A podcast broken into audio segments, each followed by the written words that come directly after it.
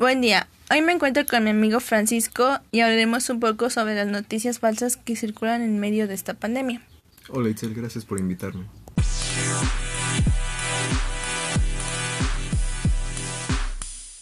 Podemos iniciar diciendo que las redes sociales constituyen uno de los medios de difusión de información más relevantes hoy en día, una de las fake news que circuló al inicio de la pandemia es el caso del tratamiento del virus a partir de los medicamentos como Esteriflu y Estericide, de acuerdo a un artículo en el sitio Universal. Una cadena de WhatsApp que circuló mayormente entre la población de Ciudad de México aseguró que medicamentos como Esteriflu y Estericide, producidos por el Laboratorio Nacional Esterifarma, fueron probados contra COVID-19 y funcionaron pero esta información es falsa.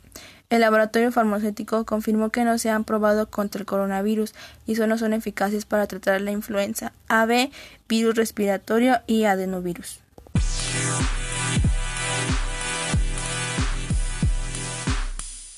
Esto de acuerdo a la difusión de desinformación acerca de remedios, con estos productos que creemos que nos pueden asegurar un tratamiento ante la situación o darnos una salida rápida, dado que son productos que ya están establecidos en el mercado y podría simplemente no hacer ni siquiera una mínima investigación y empezar a compartirlo, pero supongamos que haces una búsqueda rapidísima de esos productos, nos llegaríamos a topar con el asunto de la influenza y de esta manera creer que se fundamenta, aunque dejamos de lado muchos otros aspectos a causa de la desesperación que se está pasando en ese momento y compartirlo o en el peor de los casos adquirirlo.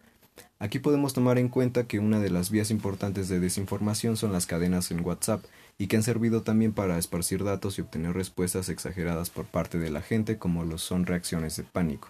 Recordemos cuando circuló la información acerca de los primeros casos y particularmente Culiacán, donde la gente reaccionó haciendo compras de pánico y ocasionando desabasto, que es otro punto importante respecto a efectos de la desinformación. Bien, estoy de acuerdo contigo, ya que existe un síndrome llamado FOMO, que es temor a perderse algo.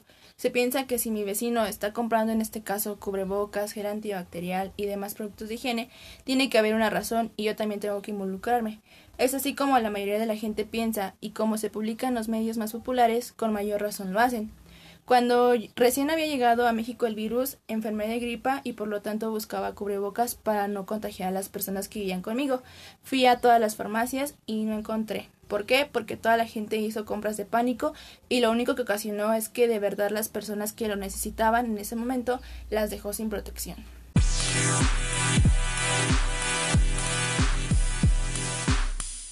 Con la situación que se vive hoy en día por el COVID-19, además de verse afectado el sector salud económico, también nos encontramos con complicaciones en la tecnología, ya que se han visto ataques cibernéticos en todo el mundo.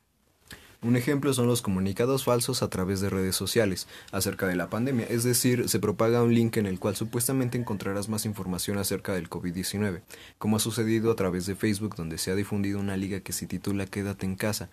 Te dicen que te darán un apoyo de dos mil pesos y para brindarte más información debes dar clic en un link que es falso. Ahí te piden proporcionar ciertos datos para darte dicho apoyo y así utilizar la información para cometer fraudes.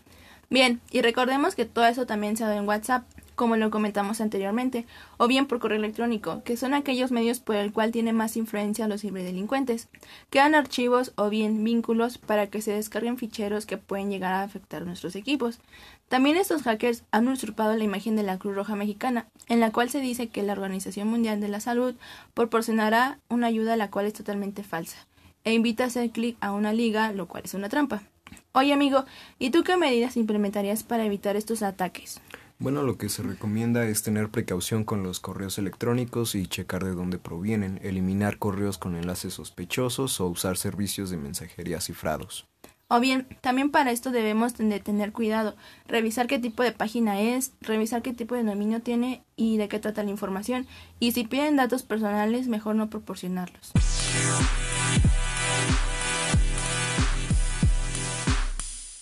Antes que nada, quiero agradecer a mi amigo Francisco por apoyarme con este trabajo. Gracias, amigo. De nada, fue un gusto.